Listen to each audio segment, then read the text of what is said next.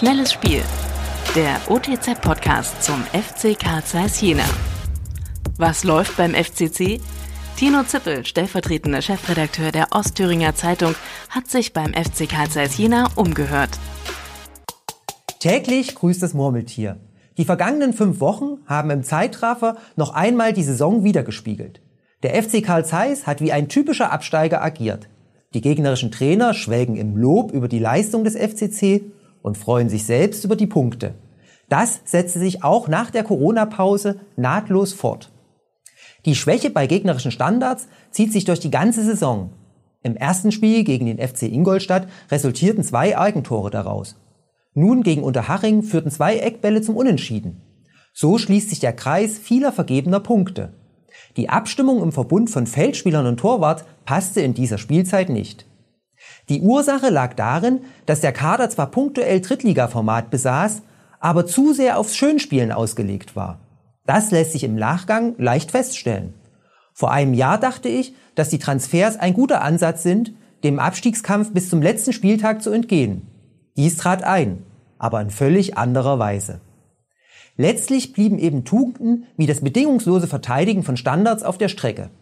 Der neue Trainer Dirk Kunert muss diese Schwächen in der kommenden Saison beheben, da viele Gegner in der Regionalliga ihr Heil gerade in Standards suchen werden. Geduld wird eine Tugend sein, die es braucht.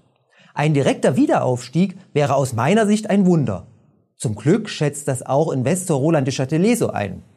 Ohne dessen finanzielle Rückversicherung wäre ein Schicksal wie in Erfurt oder Nordhausen nicht auszuschließen.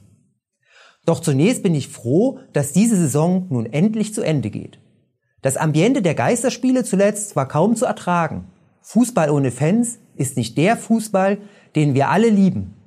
Selbst in der Kreisklasse herrscht bei normalen Punktspielen eine bessere Atmosphäre als zuletzt im Stadion. Die Lage in der Pandemie erlaubt hoffentlich, dass bald wieder Fans zuschauen dürfen.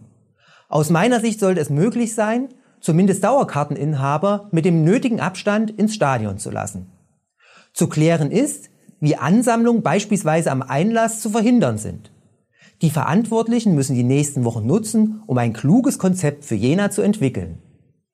Doch am Samstag wartet noch ein letztes Geisterspiel in Liga 3. Vor allem Renny Klingbeil gönne ich zum Abschluss einen Sieg. Möge es den Spielern gelingen, den Murmeltiertag endlich zu überwinden. Noch mehr spannende Fakten rund um den FC Karl Zeiss Jena gibt es täglich unter www.otz.de oder im aktuellen Fanmagazin Querpass.